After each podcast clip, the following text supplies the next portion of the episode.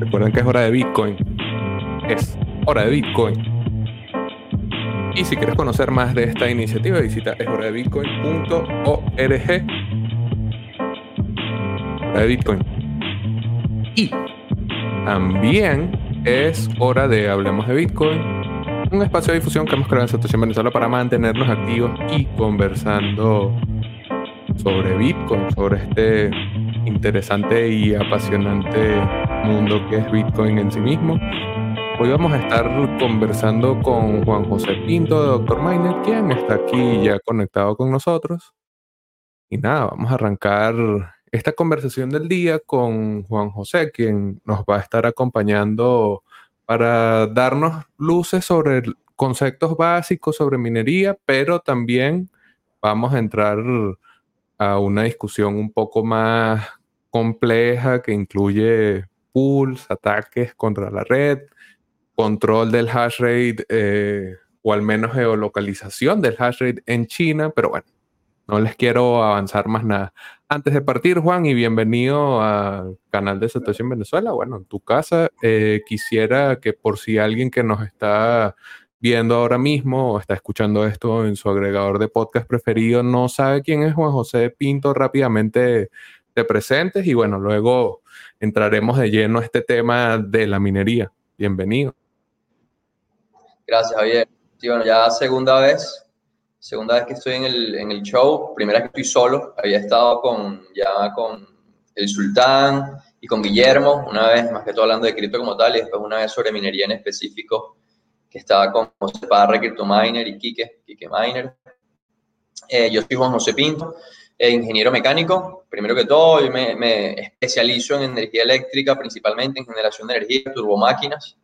Eh, a raíz de eso tuve mucha experiencia en ese sector y fundé Doctor Miner, una empresa venezolana que está involucrada con cripto y con Bitcoin específicamente en el área de minería. Y bueno, estamos trabajando en la construcción de la minería acá, en Venezuela y en Latinoamérica. Eh, y bueno, nada, queriendo seguir todavía creando desarrollos que fortalezcan la, el ecosistema local.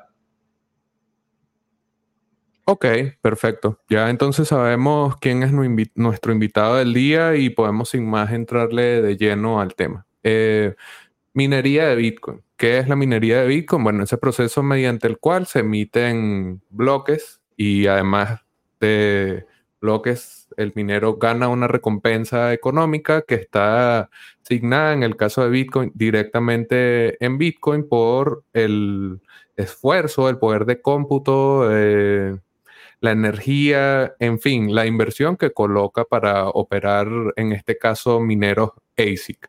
Básicamente esa es la minería de Bitcoin. Pero quisiera que Juan, en vez de demorarse en qué es, nos dijera por qué es importante la minería de Bitcoin. Sí, bueno, eh, la minería es uno de los es tres herramientas de la tecnología de Bitcoin, la que todos queremos el bebé consentido. Eh, Bitcoin está compuesto, la tecnología de Bitcoin está compuesto en primer lugar por el consenso, el consenso que son las reglas del juego que se plantearon desde el principio, de, cómo iba a ser el, digamos, los ingredientes o el contenido, la estructura de cada transacción.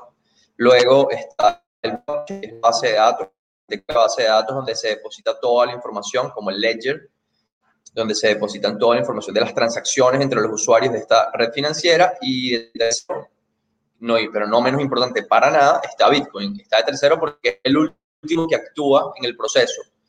Eh, está Bitcoin, perdón, está la minería, digo, que es el, último, la última herramienta que, que actúa en el proceso de la tecnología, porque alguien hacer una transacción con otra, lo primero es que el consenso verifica que, la, que esté bajo las reglas del juego la transacción, luego blockchain las empieza a registrar en cada bloque, porque blockchain es una cadena de bloques, y la minería es la encargada de que una vez que el bloque alcanza su límite de capacidad, que el límite de capacidad de un bloque hoy en día está entre 1000 y 2000 transacciones, un megabyte, eh, el dilema más grande que hay, bueno, con los detractores de Bitcoin que ya estaban en Bitcoin desde el principio, por eso nació Bitcoin Cash, que buscaban cambiar el tamaño del bloque. Eh, el bloque de Bitcoin es de un, megabyte, de un megabyte. Cuando se llena ese bloque, eh, y es cuando actúa la minería, ahí es cuando viene el tercer punto, que es que los mineros con potencia computacional eh, se involucran con ese bloque que ya está lleno de transacciones y de alguna forma lo, lo sellan, lo validan, lo aseguran y inician la cadena para que se empiece a llenar el siguiente bloque. Entonces la minería en este caso es la que está encargada básicamente de darle la confianza y de respaldar a Bitcoin. Es muy importante esto porque una de, las principales dudas que tiene la gente cuando empieza a escuchar sobre Bitcoin al principio, sobre todo la gente mayor, boomers, con todo el respeto, eh, cuando tú le hablas de Bitcoin, lo principal que piensan, lo primero que piensan es, ¿y quién respalda eso? ¿no? Y, ¿Y eso quién lo respalda? Y bueno, la realidad es que Bitcoin es una de las pocas monedas, eh, si incluimos a todas las monedas fiduciarias, que realmente está respaldado por trabajo real, por un esfuerzo verdadero, a diferencia de las monedas fiduciarias que están respaldadas por burocracia y por la decisión de unos pocos que deciden cómo se imprime, cuándo se crea, de dónde viene. Bitcoin no se crea así, es con un esfuerzo de trabajo que es producido por los mineros, un esfuerzo gigantesco que consiste en, primero, algunos mineros en eso, generar energía eléctrica a través de los recursos naturales de la Tierra, y luego esa energía eléctrica a través de equipos de computación, crear un poder computacional eh, que se llama hash rate, ¿no? que son las máquinas que ven por ahí, terahashes, petahashes, eh, y ese poder computacional, entonces los mineros se lo entregan a la red los mineros lo que producen no son Bitcoin. Mucha gente piensa que los mineros producen monedas, producen criptomonedas. Los mineros son productores de activos digitales y los mineros no son eso. Los mineros son productores de hash rate. Producimos potencia computacional. Esa potencia computacional la entregamos, es nuestra forma de trabajo, se la entregamos. Digo entregamos porque obviamente lo que yo hago es básicamente minería principalmente. La empresa se dedica a eso. Se la entregamos a la red y la red usa ese trabajo para respaldar entonces las nuevas monedas que emite, porque en el momento que validas y sellas el bloque, el bloque emite monedas, de ahí viene la tasa de emisión de nuevos bitcoins, los 21 millones de bitcoins vienen de una tasa de emisión de al principio 50 monedas por bloque, y ahora estamos en 6.25 por el halving. Eh, entonces, ese poder computacional se usa para respaldar las monedas que se creen y además para sellar el bloque eh, con energía eléctrica, con poder computacional, que luego es necesario reinvertirlo si quisieras hackear la tecnología es lo que lo hace tan seguro. Por eso es que dice que Bitcoin es inhackeable. La realidad es que no es que pero para ser hackeable tienes que invertir todo ese trabajo que hicieron los mineros para poder acceder ahí. Y como cada bloque tiene información el uno del otro. Entonces, bueno, la importancia de la minería es básicamente la confianza y creo que es una de las cosas más importantes porque cuando la, la gente le hablan de una moneda completamente descentralizada, sin dueño, que le pertenece a todos al, mismo tiempo, la gente tiene, lo primero que tiene es miedo de que lo vayan a robar, de que cuidado y bueno, e, ese cuidado está cubierto ya gracias a la minería, al algoritmo de, Proof of Work, que es el algoritmo de prueba de trabajo que asegura que la red esté segura, confiable y que las monedas que se emitan tengan un respaldo real. Ok, ahí entonces Juan nos deja cuál es esa razón, el respaldo seguridad y obviamente lo que deriva en la confianza de Bitcoin como activo, Bitcoin como moneda como dinero. Pudiésemos pasar entonces, ya después de saber qué es la minería y por qué es importante, a algunos conceptos básicos. Obviamente, en el caso de la conversación de hoy, nos estamos enfocando en Bitcoin. Bitcoin solamente se mina con equipos ASIC, que son especializados en un algoritmo en específico, en el caso de Bitcoin SHA-256. Y bueno, obviamente esto corresponde a la naturaleza de Bitcoin y algunas otras eh, copias eh, de Bitcoin. Pero quisiera que nos señalaras allí al menos las diferencias con otros tipos de eh, hardware que se utilizan, GPU, CPU, ASIC, cuál es la característica de cada una y por qué en Bitcoin se usan ASIC y no otras. Sí, bueno, eh, la razón principal por la cual en la Bitcoin se usan ASICs ahora es por la dificultad que ha aumentado considerablemente, obviamente por el market cap o el mercado de capitalización de la, de la moneda. Hay muchas más transacciones, se hace mucho, entonces la, la red se vuelve mucho más difícil de validar y se requieren equipos computacionales mucho más potentes. Además, que la, la tecnología de Bitcoin está más enfocada en poder de cómputo de CPU mientras que hay otras tecnologías como Ethereum, que mucha gente conoce, de hecho fue con lo que yo empecé a minar, usan otros algoritmos que son más, están más enfocados en tarjetas gráficas. a pesar de que ya hay rumores de que Ethereum también va a pasar eventualmente a ASICS, porque obviamente a medida que va creciendo la tecnología y se hace más fuerte, ya se vuelve eh, prácticamente imprescindible pasar a ASIC, porque además la minería en ASIC es mucho más fácil, es mucho más práctica para lograr a nivel industrial y ya se requiere minería industrial para monedas muy grandes, para Bitcoin, o sea, si mináramos solamente en nuestras casas sería un poco más complejo, no significa que esté en contra de la minería doméstica, pero tiene que haber una minería también industrial, es, un aparataje de minería que tiene que ser realmente robusto y que esté distribuido por todo el mundo, que sea lo suficientemente eh, fuerte como para hacer a la tecnología resistente a ataques. Entonces, muchas tecnologías que todavía no usan ASICs es porque están empezando. Al principio se podía minar incluso con una computadora, toda, mucha gente lo sabe al principio porque la, dificultad era mucho más baja y con el poder del CPU de una computadora podías llegar a, a obtener recompensas válidas. Y ahorita es imposible, obviamente, aumentó la dificultad demasiado por el precio de Bitcoin, eh, principalmente. Eh, obviamente, el, el, uso de la plataforma aumentó las recompensas y ya se aumentó la dificultad, la cantidad de mineros interesados en ingresar, aumentó la competencia, lo hizo mucho más competitivo y empezaron a utilizarse otra, otra, otros hardware. Eh, bueno, además de, de hardware, existe otro tipo de minería que lo llaman así, que bueno, habrán escuchado Proof of Stake, que ya eso es otra cosa completamente diferente. Em, Proof of Stake ya cambia el algoritmo de Proof of Work eh, basándose en que Proof of Work va, es, tiene un desperdicio energético, que bueno, ya después hablaremos de eso si da tiempo, em, y Proof of Stake tratando de luchar contra ese desperdicio energético, que es algo, es como una forma de jugar a la minería muy básica, propone una, una forma de validar transacciones sin necesidad de emitir trabajo, sino simplemente obteniendo teniendo stake en, en, la tecnología como tal, teniendo moneda, siendo poseedor de moneda, que eso no le da ni la cuarta parte, ni la décima, ni la quinta, vigésima parte de la, de la confianza que tiene Bitcoin, porque el hecho que la razón por la cual Bitcoin tiene confianza es porque hay trabajo duro detrás, porque hay esfuerzo detrás y sin esfuerzo no hay seguridad. Ok, sabes que Sí, nos va a dar tiempo de llegar hasta el consumo eléctrico porque incluso es uno de los conceptos básicos que tengo aquí. Obviamente estos conceptos son para que quien nos está escuchando y de repente está pensando qué, cuáles son las cosas que están más directamente ligadas con la actividad, bueno, pueda echar mano de esta entrevista para saber allí un poco más sobre eso. Entonces ya cubrimos el caso del hardware, el minero, bien sea ASIC, GPU o CPU. Ahora, algo que has mencionado varias veces y que sería bueno entonces tener un concepto más directo, que es el hash rate o poder de minado. ¿Qué, qué es eso, Juan? El hash rate es el poder computacional que logran los equipos al transformar en la energía eléctrica. una computadora para poder funcionar necesita energía. Y el hardware de minería aprovecha o transforma esa energía en poder de cómputo capaz de resolver ecuaciones o de, o, de o de resolver información, de dar con resultados. Algunos le llaman a fijos.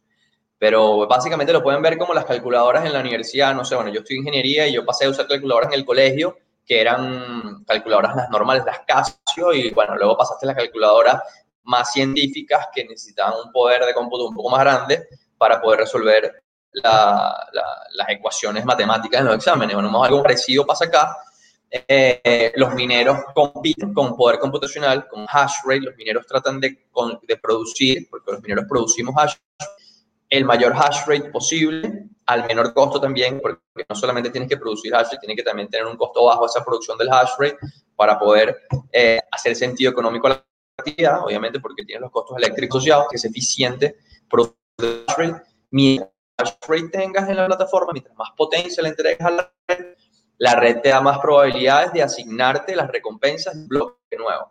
Al final esto se basa en probabilidad y la red asigna por porcentaje a cada minuto cuándo le correspondería un bloque. Y por ejemplo, si yo, si el hash rate, el, hash rate total de Bitcoin fuese hoy, si yo 100 terahashes y yo tuviese 50 terahashes en máquinas, yo tengo el 50% del poder total de la red y por ende yo tengo 50% de probabilidad, de probabilidad de obtener la recompensa de un bloque. Es decir, que por cada dos bloques, 50% tengo uno, me corresponde. Obviamente ahorita esto no es así, ahorita el hash rate total de la red es mucho más alto y un minero cualquiera tiene una probabilidad mucho más baja de, de obtener un bloque, pero al final tratan de aumentar esa, esa potencia para aumentar la producción, pero siempre cuidando que esa producción de hash rate sea de la forma más eficiente posible porque hay unos costos asociados que pueden limitar el crecimiento de la actividad y el principal costo, como todos sabemos, es la energía eléctrica. Con razón, en Venezuela la actividad de la minería es popular porque, bueno, obviamente los costos del consumo eléctrico acá en Venezuela son, o sea, considerablemente económicos, suponiendo que tengas acceso a un buen servicio y constante, pero si no, de todas, hay formas en las que puedes hacer más eficiente ese consumo. Bueno, ya sabemos qué es el minero, equipo, ya sabemos qué es el hash rate o ese poder que genera con la transformación hasta cierto punto alquímica de la energía eléctrica en un activo económico. Y podemos entonces hablar del consumo eléctrico, que obviamente con la subida de precios de Bitcoin se ha convertido en un tema fetiche de los criticones. O sea, a mí de todas, todas, esto me parece ser flojo, ser intelectualmente flojo, porque 12 años después tú protestar por cómo funciona un sistema en donde hay agentes económicos pagando de manera privada por el servicio, compitiendo por conseguir los mejores equipos y hacer su operación minera lo más eficiente posible, que tú te quejes del consumo eléctrico es una ridícula. Pero bueno, el consumo eléctrico, ¿qué pasa con la electricidad? ¿Por qué esos críticos hablan de que se está malgastando esa electricidad y bueno, nada. Lo que nos quieras comentar allí del consumo eléctrico, que sé que es un tema que tienes allí herramientas para darnos algo bueno. Claro. Bueno, el consumo eléctrico de evidentemente es alto, aunque todavía me parece bajo. Apenas tenemos, el consumo más o menos es como 0.6 o el 1% del total del consumo eléctrico en el planeta, en todos los países combinados eh, pienso que debería seguir subiendo. Lo lógico es que lleguemos a tener un consumo eléctrico mucho más alto del 1%. Estamos hablando de que Bitcoin es un breakthrough en la tecnología financiera que podría movilizar más de la mitad del dinero mundial en una sola plataforma de una forma mucho más eficiente y práctica. O sea, es lógico que genere energía eléctrica y es lógico que siga creciendo en ella. De hecho, de hecho es bueno que siga consumiendo energía eléctrica. Hay también una, eso es una tendencia un poco, no quiero meter mucho en ese tema, pero es una tendencia un poco socialista de lo verde, de lo green, sin realmente pensar qué es verde ni qué es green, porque al final el consumo eléctrico también involucra crecimiento, prosperidad para la gente, y si la gente es más próspera, cuida más el ambiente, en realidad lo que importa, que es en reciclaje, cuidado de los océanos, y no en generación energética. Y al final, una de las cosas más importantes que tiene esta tecnología Bitcoin, que consume energía y va a seguir consumiendo energía, les guste o no, porque es una plataforma que está sirviéndole al mundo entero, a las corporaciones más, desde las corporaciones del mundo más grandes hasta la persona con menos recursos en África, le está sirviendo un propósito importante, life changing, que le cambia la vida a esa gente. Va a seguir consumiendo energía porque es necesaria y porque necesitamos que siga consumiéndola, pero lo mejor de todo esto es que va a seguir consumiendo energía y la, y la forma en la que consume energía optimiza la industria energética al mismo tiempo. Una de las razones por las cuales yo, de hecho, me meto en Dr. Miner y con minería en, en, especial es porque yo trabajé toda mi vida con generación de energía eléctrica, sé lo que funciona, sé cómo funciona la industria energética, los contratos PPA, que son los contratos que hacen los clientes, de los consumidores de energía con los generadores de energía, eh, por tiempo, por precio, por consumo, no consumo, y la minería es una actividad que te consume constantemente de forma fluida, 24/7, que te transforma absolutamente toda esa energía en recursos directos. Es los clientes VIP para los generadores eléctricos, los hace mejores, los hace más óptimos, los hace buscar fuentes de generación más abundantes, más eficientes. Entonces, mientras Bitcoin siga creciendo y siga consumiendo más energía, va desplazando otros sistemas mucho más ineficientes en cuanto a consumo energético que ofrece el mismo resultado, como el, por ejemplo el sistema Fiat, que para producir la misma cantidad de moneda o el, mismo servicio consume 300 mil veces más, más energía. Eh, además de eso, está optimizando una industria que es la industria más importante del mundo, que es la industria energética.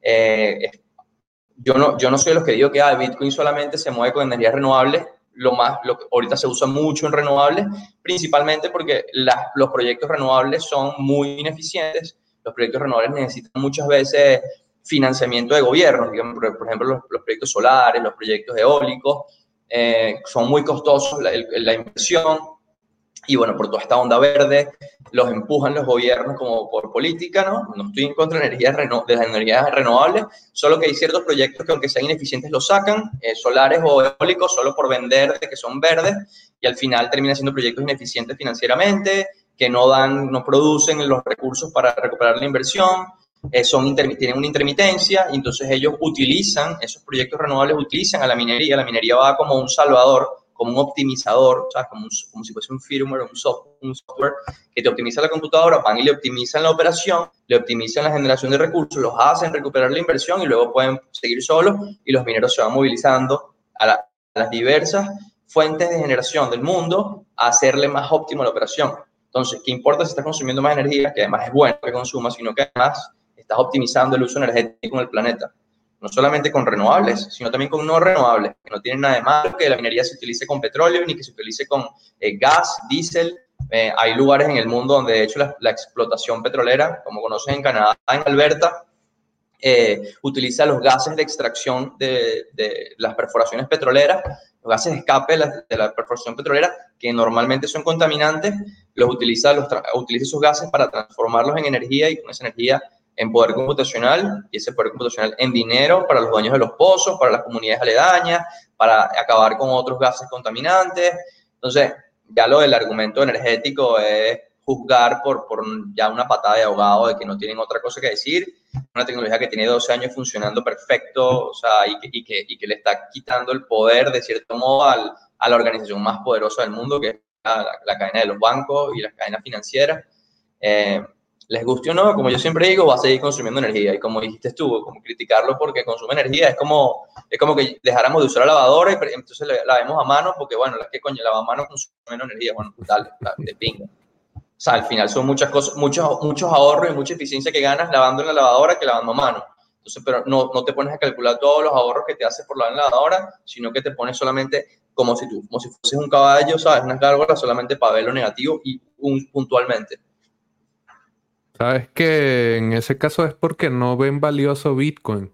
Si para ti no es valioso lo que significa Bitcoin como sistema, obviamente para ti va a ser un mal gasto de energía utilizar electricidad para eso. Pero ¿para qué estás haciendo eso? Si esas son unas moneditas de internet, ¿sabes? es tanto flojera intelectual como no valorar directamente el activo y ojalá que no lo valoren pero un buen tiempo y tengan que entrar cuando cueste un millón de dólares cada bicho. Pero, pero esa, narrativa, esa narrativa que obtiene la gente que todavía no ha entendido cómo funciona Bitcoin viene de los que sí lo entienden y están buscando detenerlo de alguna manera, obviamente. Eso, eso fue empujado por, es empujado por y el que no lo entiende y no lo ve dice de una vez, ah, no viste, yo sabía que eso era una estafa, claro, que consume energía, no, está destruyendo los animales, matando a los niños, ¿sabes? Como dice, no me acuerdo quién dónde vivía, o sea, Twins Killing Kids, eso lo dice, creo que era Rubiani, ¿cómo se llama? No me acuerdo el bicho ahí que es anti... Rubini. Rubini y Roger Ver en su momento también se lanzó una así de ese estilo. Bueno, pero bueno. Lo que estoy diciendo, el, el argumento de la energía es tan malo. O sea, es tan fundamental que Ethereum, en un momento, la comunidad de Ethereum, eh, anti, o en un momento fue anti-Bitcoin, dieron la lección, pero ellos intentan, no sé, desde que nacieron, intentando cambiarse a hacer proof of stake por el consumo energético. Lo retrasan todos los años y lo retrasan todavía porque ningún tipo de sentido, que, que no hay ningún mal gasto energético, sino que más bien hay una creación de confianza de forma eficiente y directa.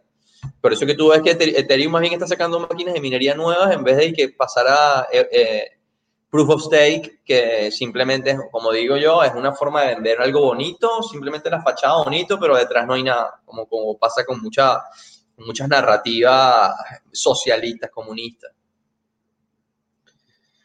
Sí, es que de todas, todas, mucha de la narrativa que trata de llevar eh, las cadenas de prueba de trabajo hacia Proof of Stake eh, se toman parte de esa idea de Social Justice Warriors, de hacerlo más correcto, lo que es ambientalista y vegetariano y tal. Ojo, aquí somos comedores de parrilla, así que, bueno, eh, sabes que tenemos algunas preguntas allí con la gente que nos está acompañando en vivo y tienen que ver con esta de las recompensas y las comisiones. Primero quisiera que nos contaras qué tienen que ver eh, recompensas y comisiones para el minero. Y luego, bueno, que nos digas qué pasará cuando se llegue al Bitcoin 21 millones. Se acabó Bitcoin. Se acaba el mundo. Tiembla la seguridad.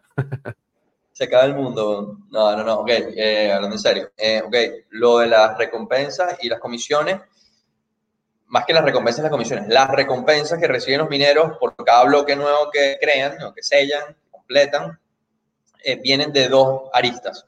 Una es de la emisión de nuevos bitcoins, que hoy está en 6.25 bitcoins por bloque, había empezado en 50 y con cada halving fue cayendo a la mitad a 25, 12.5, ahora estamos en 6.25, pero hay otro componente, y un segundo componente que es, no sé si saben, bueno, no lo expliqué, pero dentro de cada bloque están contenidas mil, entre 1000 y 2000 transacciones, creo que lo dije al principio, todas esas transacciones con un, un fee asociado. O sea, los que hicieron la transacción pagaron un fee para poder, algunos pagan más, algunos pagan menos, para tener prioridad en el mempool. El mempool es donde están esperando todas las transacciones a ser procesadas.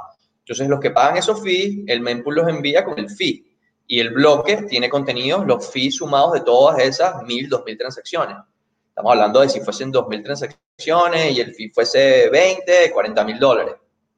Eh, entonces, esos 40 mil dólares junto con el fee de la plataforma, del, del, bloque, se suman y se entrega al minero. Al principio, o sea, en el año 2008, 2009, los primeros bitcoins, cuando se minaban 50, esos fees eran muy bajos. Nadie usaba bitcoin, no se congestionaba tanto, nadie pagaba tanto fee. El, el minero se conformaba simplemente con sus 50 bitcoins y una migaja de fee a medida que la recompensa de bitcoins, la, tasa, perdón, a medida que la tasa de emisión va cayendo, cayó a 25, a 12.5, a 6.25, eh, y eso significa que la red fue creciendo, se fue utilizando más, fue creciendo el mercado de capitalización, ya hay más gente queriendo pagar por fijo, queriendo pagar fijo, obviamente, porque la Bitcoin vale más.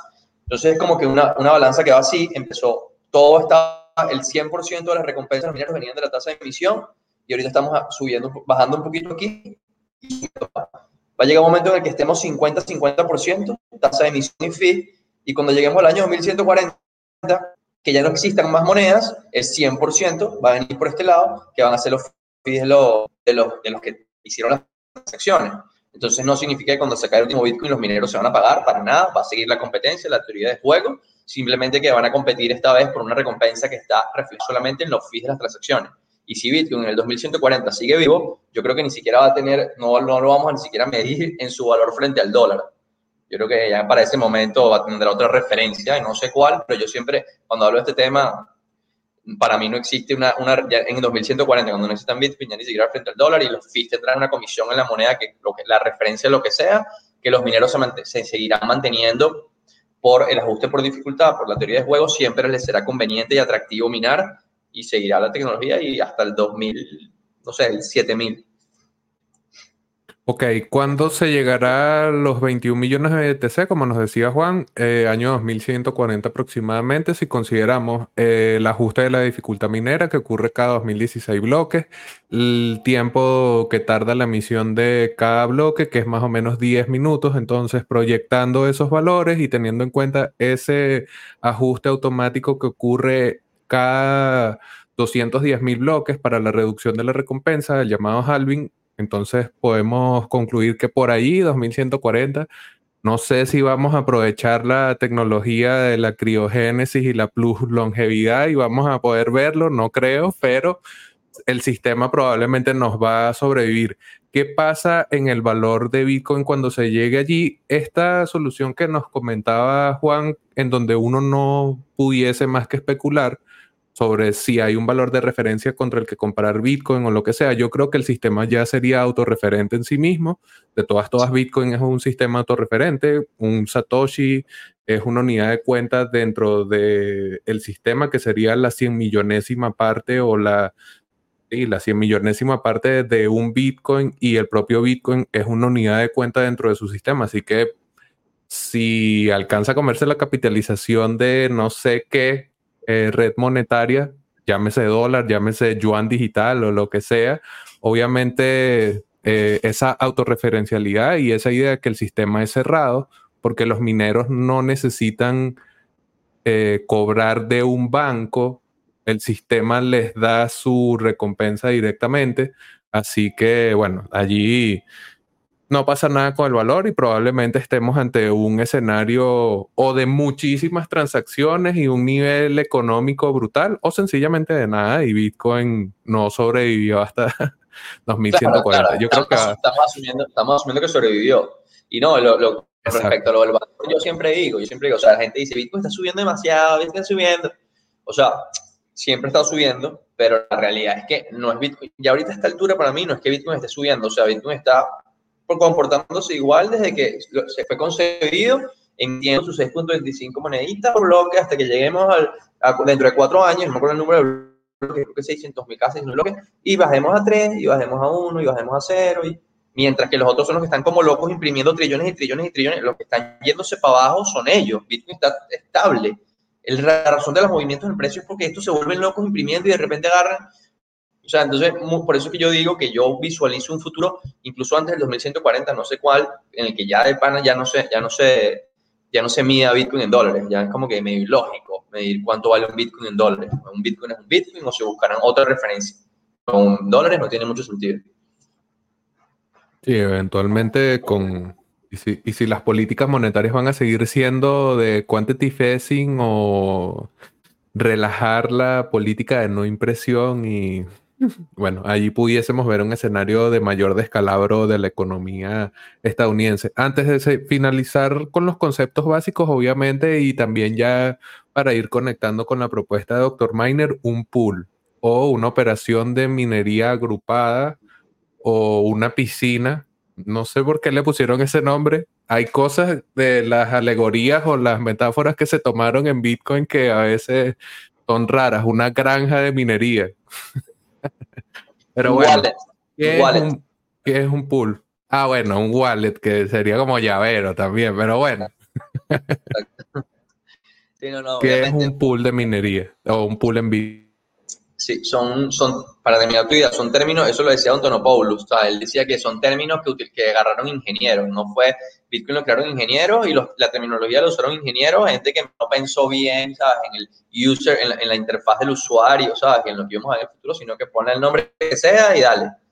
Entonces, bueno, por eso es que ves esos nombres que yo a veces digo, sí, con granja, yo, yo le digo la granja infraestructura de hash rate, porque al final es una infraestructura que, de fabricación de hash rate, pero igual de, también le digo granja porque es mentira, no me hace el ciego de que toda la gente lo entiende así. pero con respecto a lo del pool, eh, había explicado que los mineros compiten por obtener la recompensa del bloque, que es tanto el fee de, tanto la tasa de emisión de moneda como los fees de las transacciones. Y obviamente ese bloque se lo puede adjudicar, la red se lo adjudica a un solo minero. Ahí habla de probabilidad. Eh, la probabilidad que tienes tú como minero de que te adjudiquen ese bloque depende del porcentaje, es el porcentaje de hecho que tengas tú del total de la red. Si tú tienes el 10% de probabilidad, el 10% del poder total de la red, tu poder de computacional representa el 10% del poder total de la red, tú tienes entonces el 10% de probabilidad de conseguir un bloque. Entonces, por cada 10 bloques, un 10% de probabilidad significa que cada 10 bloques te corresponde un bloque, ¿no? Eso es lo que normalmente tendría un minero con el 10%, pero hoy en día con la dificultad, con 100 terahashes, con 1000 terahashes, con 20.000 terahashes, como la red tiene una potencia instalada total de 140 y pico millones, casi 150 millones de terahashes instalados, para tú llegar a tener una, una probabilidad, un porcentaje considerable o importante de la potencia, tendrías que tener una operación de minería que yo creo que actualmente nadie tiene. Eh, ¿Por qué? Porque si tú suponte que son 140, 150 millones, como digo, y tú tienes una granja de 1000 máquinas o de 10 máquinas, 100 terahashes, el otro día yo saqué la cuenta, la probabilidad es tan baja que tendrías que recibir un bloque, tú recibirías un bloque por cada, cada 1.5 millones de bloques que salen. Tendrías que esperar sentado a que se produzcan, 1.5 millones de bloques en la red para que te den platica. O sea, que un minero con 100 tendría que esperar más o menos a 10 minutos por bloque, 25 años para que le paguen. Entonces es algo que no tiene sentido. Y la, la solución que se creó fue la de los mining pools. Los mining pools dicen, mira, si tú tienes que esperar 25 años, para que te den un bloque, vamos a juntarnos todos y nos compartimos un bloque entre todos. O sea, júntate tú conmigo, tú conmigo, ustedes vénganse todos juntos, yo envío todo el core de todos juntos y cuando yo recibo el bloque de todos ustedes, yo recojo la plata de ese bloque y se las reparto a ustedes en función al aporte de cada uno. Al final vas a generar el mismo dinero a largo plazo, pero lo vas a recibir más pronto, porque gracias a que combinas la potencia con otro, si te iban a pagar 365 dólares al año el 31 de diciembre, ahora te pagan un dólar diario. Y bueno, por lo menos te pagan un dólar diario, a la semana tienes 7, con 7 dólares te puedes comer un almuerzo, ¿sabes? Entonces la gente prefiere, todo el mundo obviamente prefiere mirar en un pool, a pesar de que el pool cobre un fee entre 1 y 3% por ese servicio de, unificar el hash rate. Ese es un pool. Ok, ya sabemos entonces lo que es un pool de minería y bueno, obviamente hemos cubierto varios de los principales conceptos básicos sobre este tema. Antes de continuar, vamos a tener eh, más detalles. Ahorita vamos a discutir sobre ataque 51%, que es un concepto crítico y bastante interesante del diseño de Bitcoin. Vamos a hablar sobre la rentabilidad de la actividad minera de Bitcoin y también la presentación del pool minero latinoamericano de Dr. Miner. Pero antes de eso, vamos a tener un mensaje de nuestros patrocinantes. Hablemos de Bitcoin es patrocinado por Leden, una suite de servicios que te ayudan a ahorrar y ganar más Bitcoin y dólares digitales. Los productos de Leden te permiten generar intereses, pedir créditos en dólares y obtener créditos para comprar más Bitcoin. Tus cuentas de ahorro en Bitcoin y dólares USDC, en colaboración con Genesis, ofrecen las mejores tasas de interés del mercado, trabajando con la institución más establecida y con mayor transparencia de la industria. También cuenta con un servicio llamado B2X, exclusivo de Leden, que te permite utilizar tu saldo en Bitcoin para obtener un crédito en dólares y comprar el mismo monto de Bitcoin. Y si necesitas dólares pero no quieres vender tus Bitcoin, puedes obtener un crédito respaldado con tu Bitcoin en menos de 24 horas y no tendrás que venderlos. ¿Quieres ponerle alas a tus satoshis? Aprende más en leden.io Recuerda revisar las tasas de interés vigentes, tanto para la cuenta de ahorro como para créditos en su página web. Y ahora vamos a aprovechar que tenemos a Juan aquí y tener un mensaje de Dr. Miner para conocer más detalles sobre. Dr. Miner es una empresa de minería digital que se destaca por ser fieles guardianes comprometidos con la criptocomunidad al brindar seguridad a la nueva red monetaria libre y descentralizada de Bitcoin a través del uso eficiente de los recursos energéticos de la Tierra, específicamente en Venezuela. Por esta y muchas otras razones decidieron crear el pool de Dr. Miner, el cual nació para servir al desatendido mercado latinoamericano. La intención era contribuir con la eficiencia en las operaciones de los mineros de nuestra región, además de combatir a la preocupante concentración de poder que tienen los pools chinos sobre el hash rate de Bitcoin.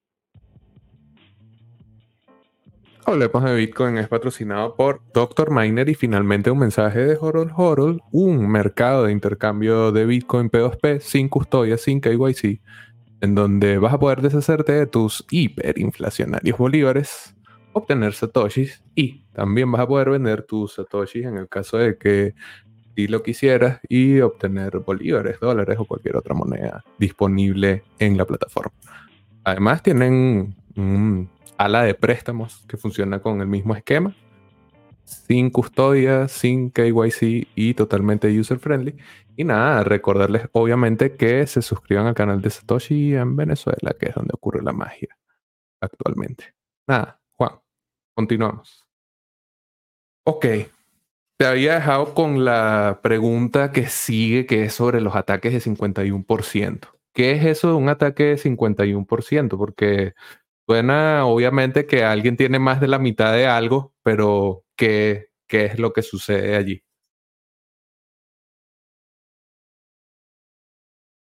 Estás en silencio. Perdón, perdón, perdón, pero me había puesto en silencio antes. Eh, ok. Sí, bueno, el ataque del 51% es uno de, los, de las amenazas principales que pudiera tener la tecnología de Bitcoin. Eh, significaría una forma de hackear o de hacer un doble gasto, que es uno de los, de, la, de, los problemas que solucionó Satoshi cuando creó Bitcoin, el problema del doble gasto. Eh, significa que si el hash rate total que está instalado en la red, fuese, por darte un ejemplo, de 1000 terahashes, cualquier persona con más del, del, 50, del, con el 51% o más del 51% de ese hash es decir, con 510 terahashes, de esos 1000, tiene la capacidad de penetrar a la red y atacarla, modificarla, hacer un doble gasto. Es obviamente atenta contra la confianza de Bitcoin, extremadamente, no ha ocurrido nunca. Ha ocurrido en otras monedas, por eso se ha hecho famoso porque ha ocurrido en Ethereum Classic, por ejemplo. Eh, son monedas más pequeñas, con ciertas debilidades técnicas en el diseño que permitieron que alguien se apoderara de ese, de ese porcentaje de hash rate, de, ese, de, de esa cantidad de hash rate que permitió atacar la red. Actualmente, para que con Bitcoin se pueda hacer, es bastante difícil por, por la dimensión, ya que ha dado la industria de minería, actualmente hay una tabla por ahí que, que dice que para poder atacar a Bitcoin con el 51%, el gasto que tienes que generar en electricidad nada más, asumiendo un precio eléctrico normal, es como de 700 mil dólares por hora. O sea, porque es un gasto que se va acumulando por cada segundo que estés atacando. Un gasto enorme y eso, esa tabla falla en mostrar otro gasto importantísimo que no es solamente el gasto operativo del ataque, sino el gasto, el gasto de inversión. Tienes que invertir en la infraestructura, en el aparataje de minería que te permita entrar con el hash rate como un atacante. O sea, entrar con, con el hash como un ente externo atacante en lugar de hacer lo correcto y ser honesto y utilizar el hash para, para el bien. Entonces el ataque el, atacante en este caso tendría que invertir en hardware de minería, son calculando más o menos para el 51% del hash rate, son 2 millones de máquinas, en infraestructura son otros millones de dólares, estamos hablando de billones, de miles de millones de dólares que habría que invertirse solamente para poder tener la infraestructura para luego atacar y cuando vayas a atacar tienes que estar pagando 700 mil por hora, asumiendo que tienes la infraestructura energética para lograr eso una cantidad enorme. Tendría que tener de países combinados. Es una, es, un, es una proeza imposible de lograr de manera actual. Eh, y otro, otro método que podrían hacer, además de atacarlo directamente así, creando su infraestructura, sería confiscando las granjas de minería de todo el mundo, el 51% de las granjas de minería del mundo. Pero bueno, todavía es más difícil. Hay mineros regados por todos los países. Sería un ataque combinado entre varios países que casi que representar una guerra mundial y una vez que, allanes y confisques una granja, se crearán otras granjas por otro lado, porque al apagarlos allá disminuye la dificultad, entonces se hace más atractiva la actividad, yo creo mi granja aquí entonces, entonces me tienes que venir hasta a mí, moverte para allá, tampoco, ahorita tampoco es viable. El tercer método de poder lograr ese 51% es eh, lo que, lo, que pasó con Ethereum Classic, que es alquilando el hash rate. Yo te alquilo el hash rate a ti, a ti alquilo el 51% del hash rate. Con eso me evito el costo de inversión en infraestructura y en máquina. Y con ese hash rate alquilado, ataco la red. El problema es que en Bitcoin, donde se alquila el hash rate, que es en Nice Hash, no se puede alquilar más del 1% del hash rate. Por lo tanto, tampoco es viable. En Ethereum Classic hubo un momento en el que se pudo alquilar más del 51%. Llegó alguien, alquiló el 51% de ese hash rate y atacó la red de Ethereum Classic. Em, ahora, el la cuarta forma que yo veo que todavía es posible que se pueda atacar y que todavía está abierta, o sea, no es que sea fácil, pero me parece que es la única que podría ser medio viable, ya dije que las tres primeras eran imposibles, es apoderándose o confiscando los pools de minería. A diferencia de los mineros o de la minería, no está distribuido. Los mineros están en todos los países y para tratar de atacarlos tienes que atacar al mismo tiempo Es complicado, pero los pools de minería, a pesar de varios, un grupito de tres o cuatro, todos ubicados en China nada más, tienen más del 90%, 80% del poder de hash rate de Bitcoin. Todos los mineros que están distribuidos por el mundo le entregan ese poder a unos chinos que controlan al final todo el hash rate antes de entregarlo a la red. Entonces, si llega algún ente que tome control sobre esos pools, 90%, agarra dos pools nada más, que son dos personas, dos dueños de, de, esa, de esa compañía, y le dice, mira, voy a usar tu hash rate y te callas la boca, por Y, hablando, del, del, Partido Comunista Chino, llega y le dice a esos dos chinos, te voy a usar tu hash rate, y ataca la red. Quizás no dure mucho, quizás dura un minuto, diez minutos, pero una mancha para la tecnología necesaria, un golpe que no tenemos por qué sufrir porque no tiene sentido, los pools de minería no tienen por qué estar en China, no hay razón técnica para que estén en China. La minería estuvo en China al principio, solamente porque el hardware, las, máquinas todavía, de hecho todavía ocurre así, se producían y se producen en China. El problema es que al principio las máquinas se hacían obsoletas muy rápido, se dañaban muy rápido, entonces los mineros estaban obligados a operar donde se producían las máquinas, porque si se dañaban en dos semanas, no daba tiempo de montarlas en un barco, en un container y minar en Islandia o en Estados Unidos. No, tenías otra opción que producías en China, minabas en China. Y ahí fue creciendo la industria tanto que por eso es que los pools de minería chinos son tan sofisticados y bonitos, pero al final ya no tienen más nada que crecer, no tienen más nada que ofrecer. Lo único que tienen es reputación, pero es un problema, solo, solamente darle el hash de ellos por reputación, porque si los mineros ya están en todos lados, coño, cada minero en su región debería estar trabajando porque al final los pools son una herramienta indispensable, como expliqué, de los mineros.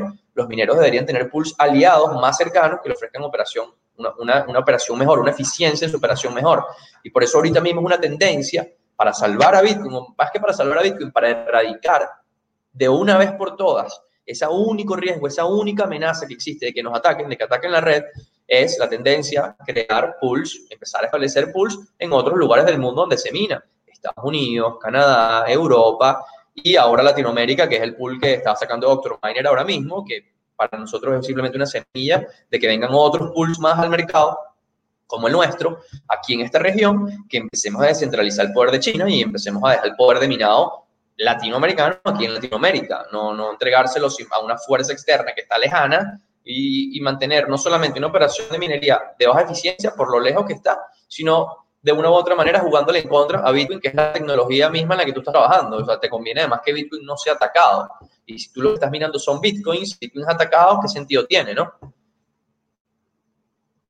Sí, claro. O sea, allí nuevamente entra algo que nos habías mencionado anteriormente y que siempre, eh, siempre parecemos como un disco rayado cuando respondemos, pero que es la teoría de juegos que hay, los incentivos que hay dentro del propio funcionamiento del protocolo y cómo esa teoría de juegos, cómo esos incentivos hacen que los agentes económicos que participan sean agentes interesados en que el protocolo funcione de la manera ideal para ellos tener beneficio también. Los mineros siempre les va a convenir más hacer las cosas bien que hacerlas mal. Eso es lo bonito de esta tecnología. Sí, inclusive suponiendo este tipo de ataques del 51% en donde eh, se involucran los pools de minería y tomando un poco este comentario que nos dejan acá sobre la ventaja que eh, tienen actualmente los chinos o que se desarrolla en China actualmente con respecto a la actividad, obviamente es así, pero mientras los agentes económicos que participan de esta actividad estén incentivados y haya realmente una recompensa que sea suficientemente provechosa como para que sea mejor comportarte de manera honesta que atacar la red, obviamente se minimiza esa influencia. Y otro elemento clave allí es que los ataques se reducen a agentes externos no económicamente incentivados. El peligro sería un Estado, una megacorporación, eh, no sé, el, acuerdo de múltiples estados alrededor del mundo, como esta operación de decomisar todas las operaciones de minería que haya por allí. Entonces, obviamente allí ves que eh, esa teoría de juegos, esos incentivos continúan funcionando. Eh, podemos dejar atrás el peligro y entrar sobre algo que seguramente va a gustar bastante, que es la rentabilidad y por qué sigue siendo importante minar y todo esto. Y además tenemos algunos algunas dudas sobre esto acá con las personas que nos están acompañando el vivo. Vamos a ver cuál es el minero más rentable. Y eso obviamente tiene un truquillo allí porque dependerá de algunos factores, pero bueno, Juan, ¿cuál es el minero más rentable? Ah, claro, justamente estaba hablando sobre eso hoy. Eh, la, máquina de minería es un instrumento, no, la gente le da mucho más valor a la máquina de minería de lo que debería, no significa que no sea importante, pero la máquina de minería es un consumible prácticamente de la operación. El, el esqueleto que granja de minería cobra mucha más importancia porque es la que te define tu operación, la que te define a largo plazo lo que, lo que puedes lograr, lo que puedes conseguir, te limita, etc.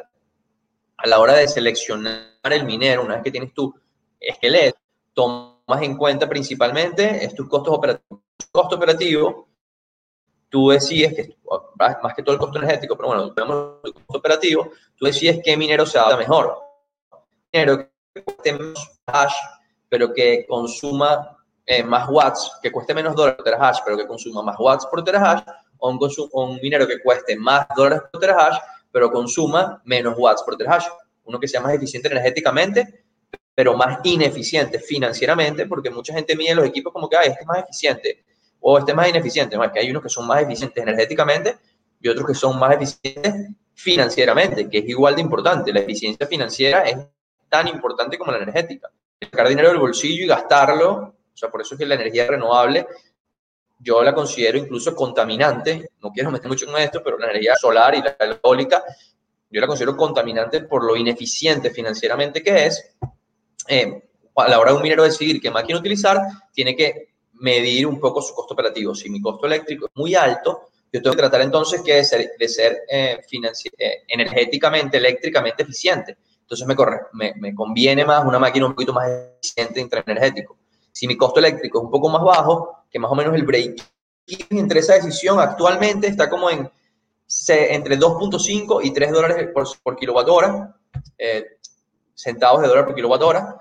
Estás por arriba de ese, de ese rango, deberías irte por equipos de más nueva generación, mayor generación, y si estás por debajo de ese rango, conviene más equipos de menor generación, de más vieja generación, y es por eso que en Venezuela se usan principalmente C9. Nada que ver porque la C9 sea mala y los mineros, no, no, es que es lo lógico y no, es, no, es, Venezuela el único.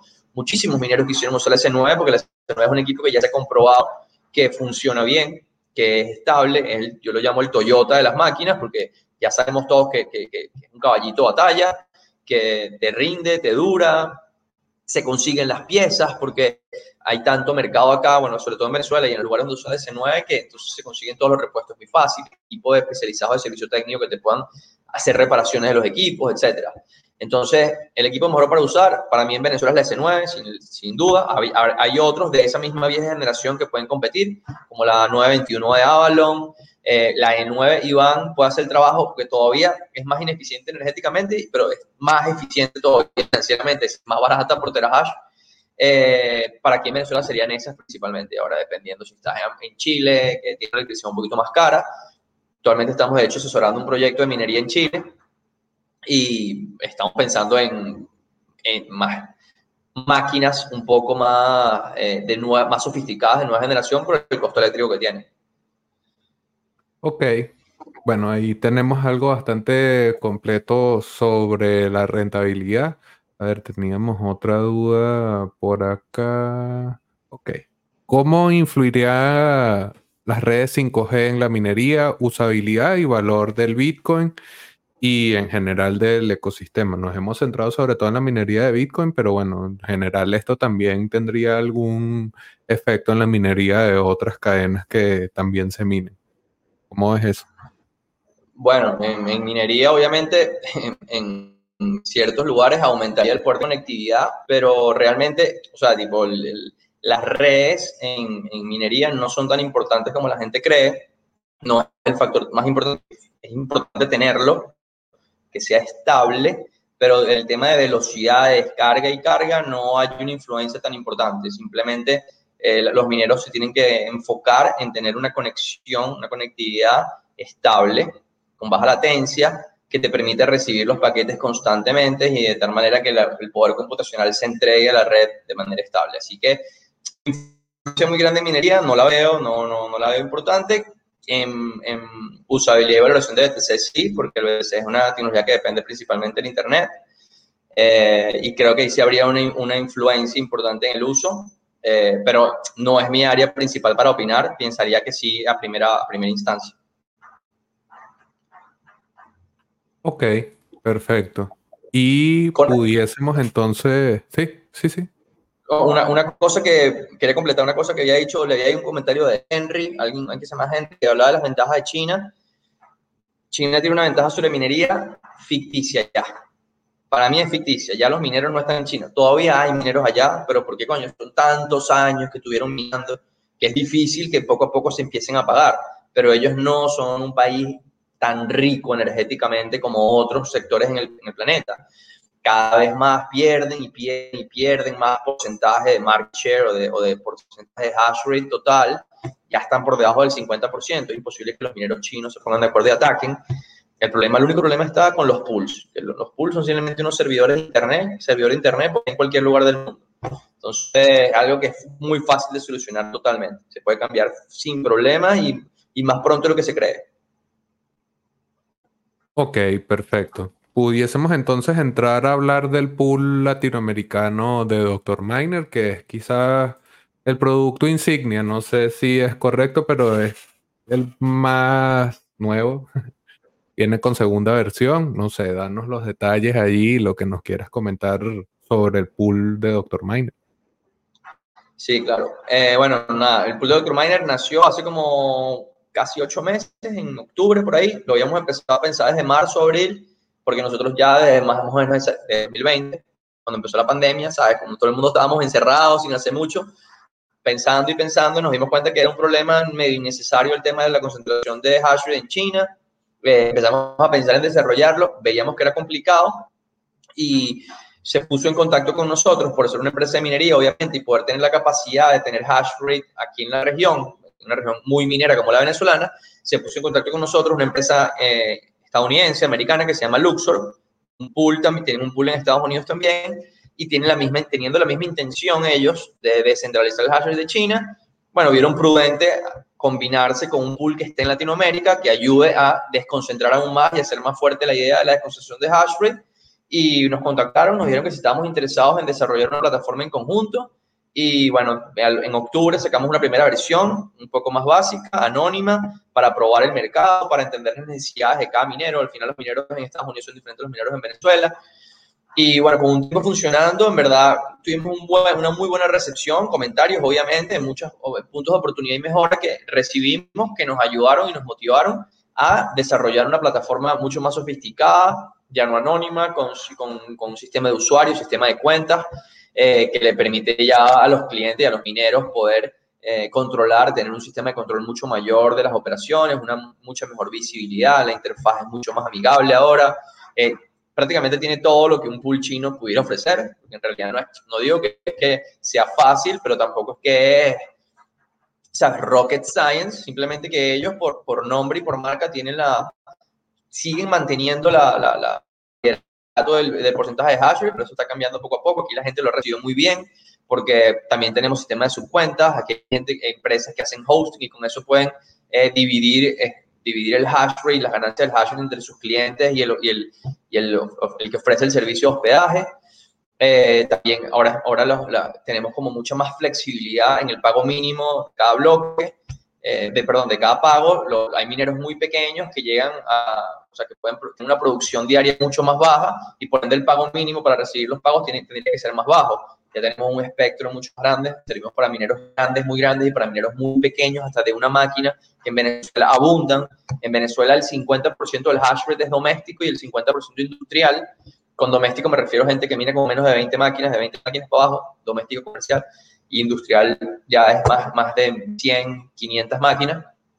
Eh, entonces teníamos que atender un mercado más retail existe en, ningún, en otros países. Entonces fue un reto dar con todos los, todas las características que necesitaba el mercado local, pero lo hicimos bien contentos y satisfechos porque al final era nuestro objetivo, que era servir el mercado acá y que la gente estuviera contenta, calculadoras de inversión, alertas por correo, eh, minimizamos, nosotros por ejemplo no tenemos un wallet donde guardamos las monedas de los demás, simplemente nosotros enviamos el dinero al wallet que, que configure el, el minero eh, y gracias a eso nos logramos hacer un solo pago, un solo output para varios mineros y con eso reducimos el fee de los pagos a cero prácticamente porque dividimos un solo fee de 25 dólares entre 200, 300 usuarios y lo hace casi despreciable. Entonces eso aumenta todavía más la rentabilidad. Además de, bueno, lo básico, que es que por el pool estar cerca, la, la latencia es muy baja, el, el, porcentaje de paquetes perdidos en el camino son muy bajos por estar cerca y tenemos un porcentaje de eficiencia mucho más alto para los mineros acá.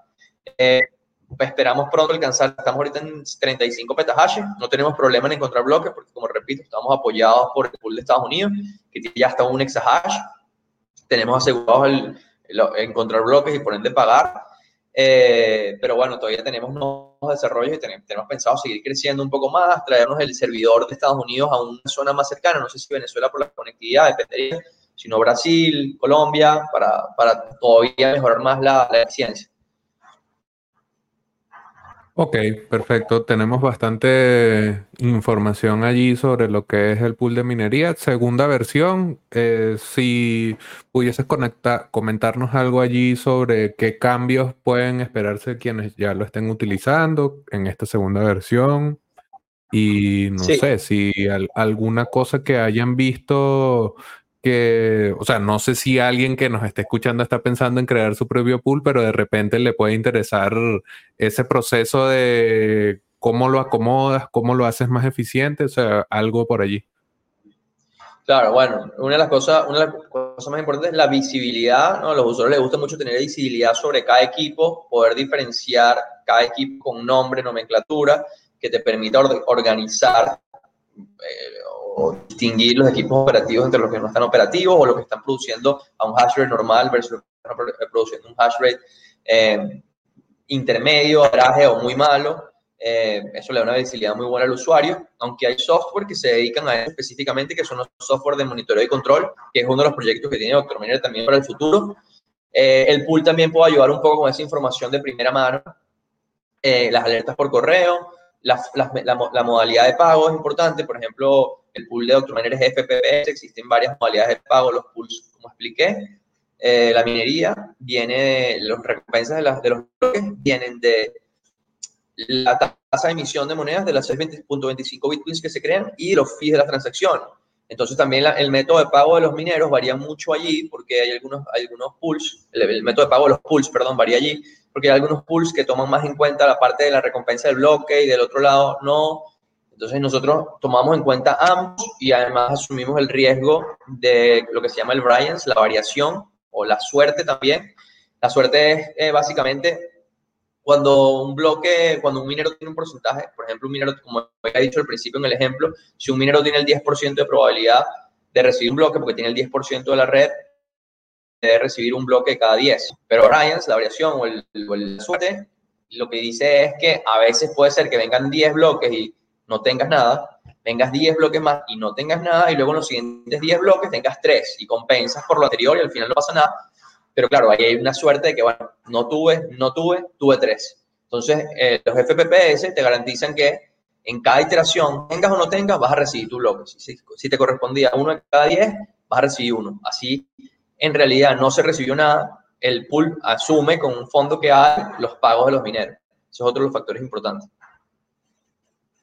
Sabes que justamente yo diciendo que quizás nadie está pensando en crear un pool, pero alguien pregunta por allí qué tan difícil es iniciar un pool de minería. Y bueno, obviamente esto sería interesante saberlo porque no es tan común un producto de este tipo, al menos no en el mercado latinoamericano.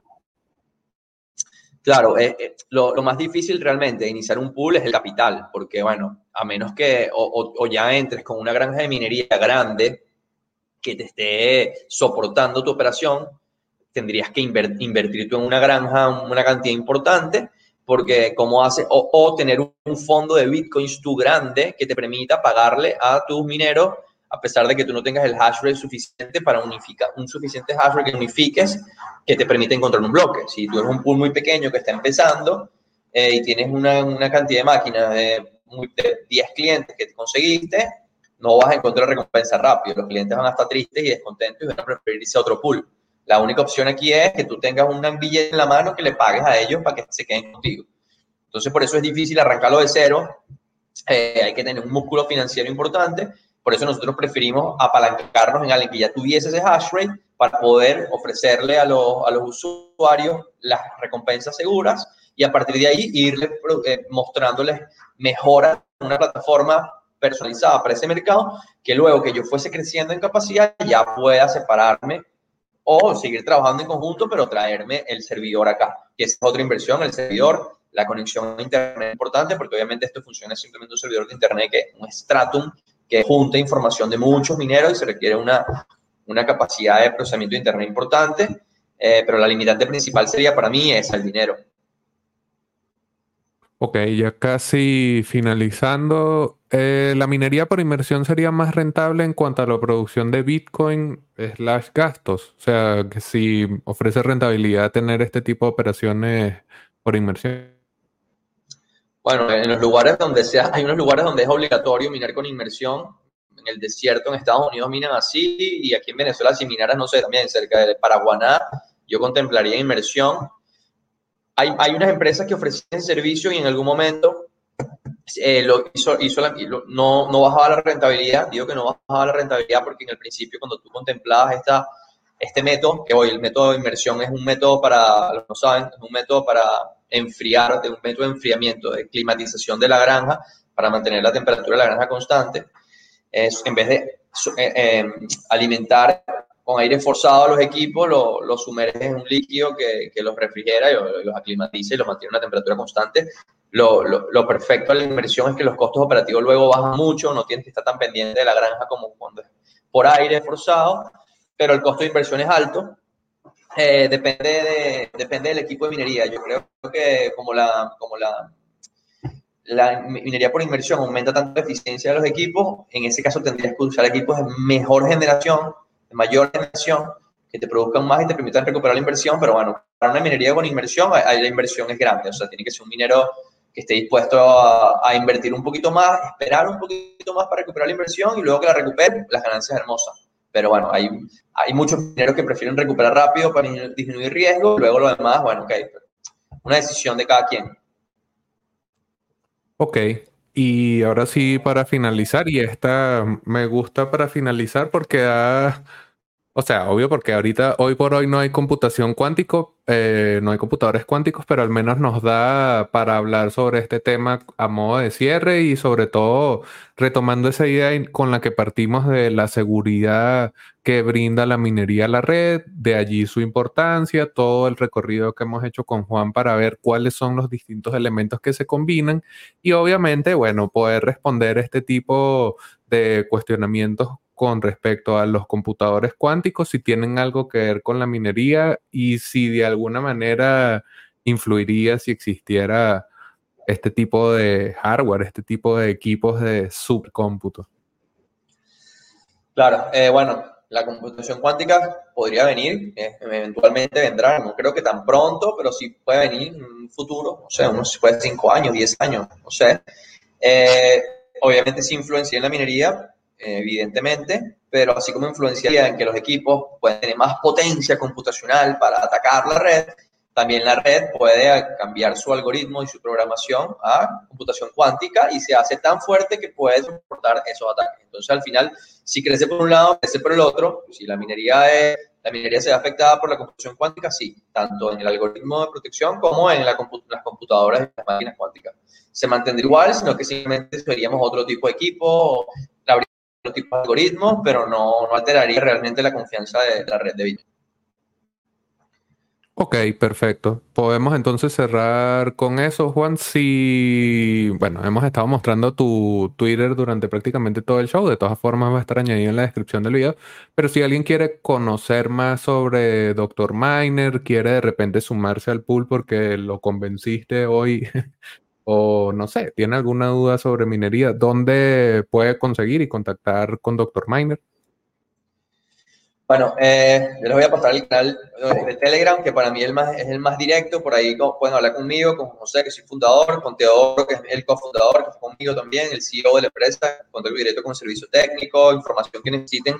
Eh, por Telegram pueden preguntar. Eh, también la página web de nosotros es www.doctorminer.com. Ahí pueden encontrar directamente al pool. Si quieren ir directamente al pool, el pool es mining.doctorminer.com, eh, directamente a la plataforma, como digo, eh, el Twitter ya lo tienen aquí en la franja, arroba doctorminer-bajo, y el Instagram, arroba doctorminer, sin el guion bajo. Doctorminer es simplemente arroba doctorminer en Instagram, por ahí también nos pueden escribir por mensaje privado. Los invito a que nos sigan, por ahí publicamos mucha información no tanto de vender ni hablar de lo que hacemos, sino más que todo de lo que está pasando en la tecnología, de lo que vemos, de a dónde, a dónde que va, que vamos todos juntos, porque al final somos una comunidad y de lo que está pasando, los invito a que, a que, a que se unan a la comunidad. Ya les voy a pasar el canal de Telegram. Eh, por último, es Dr. Miner BE, Dr. Miner Venezuela, pero con abreviado en B, B pequeña y E de España. Dr. Miner BE. Por ahí sí, únense al, al, grupo de Telegram y por ahí podemos hablar, seguir conversando lo que está dando por aquí, cualquier otra cosa que necesiten. Y de todas maneras, justo nada más terminemos el episodio, va a estar añadido también el link al grupo de Telegram de los muchachos para que vayan y le hagan más preguntas si tienen cualquier duda y puedan aclarar lo que sea que necesiten saber con respecto al funcionamiento del... Allí, eh, como ven, Dr. Miner BE. Y este ha sido un nuevo episodio de Hablemos de Bitcoin, en este caso con Juan Pinto para conversar sobre minería. Vieron que hicimos un recorrido por conceptos básicos, también conocer el proyecto del pool de minería, inclusive conversar un poco sobre posibles peligros. Bueno, nada, un gusto haberte tenido en el canal nuevamente, Juan. Siempre bienvenido. Gracias, gracias, Javier. Nada, para cuando sea, cuando me necesiten, estoy aquí y bueno, un abrazo.